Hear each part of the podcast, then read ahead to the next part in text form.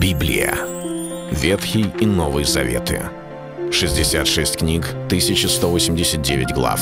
Ее писали 40 человек, 1600 лет. Но автор один — Бог. В течение года вы узнаете о 365 важных стихах Библии на 7 разных тем. Слово, Бог, Христос, вера, жизнь, семья, церковь. Программа «Три минуты Библии». Стих дня. Немощного в вере принимайте без споров о мнениях. Послание к римлянам, 14 глава, 1 стих.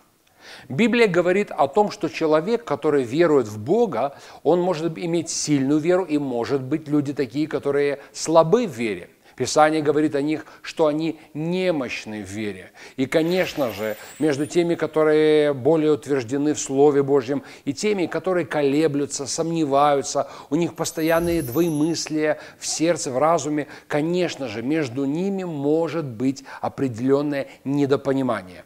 И апостол Павел пишет в своей книге, в своем послании о том, что некоторые люди имеют разные взгляды, разные мнения, другими словами. Одни различают дни, и они говорят, это день особый, другие не различают дни. Одни как-то особо смотрят на определенные типы еды, другие не различают еду. И, конечно же, сегодня э, среди христиан есть очень много возможностей, чтобы поспорить спорить. Некоторые любят спорить и дискутировать о каждой детали, о каждой мелочи, пытаясь доказать собственный взгляд, ибо он только и является правильным.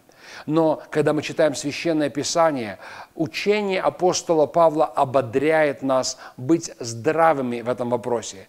Не стараться кого-то переиначить, особенно если человек что-то делает ради Господа – и если это не идет вопреки священного писания. Да, может быть, человек слаб в вере, да, может быть, он не утвержден, но Библия говорит не расправляться с людьми, которые слабы в вере, но принимать их. Не обязательно принимать их убеждения – не обязательно э, веровать точно так же, как они. Но оказавшись рядом с человеком, которому что-то является болезненным, или какая-то тема является особо э, щепетильной для него, может быть, тогда лучше вести себя таким образом, чтобы брат или сестра, которые рядом, не огорчались, не соблазнялись, но продолжали быть в общении.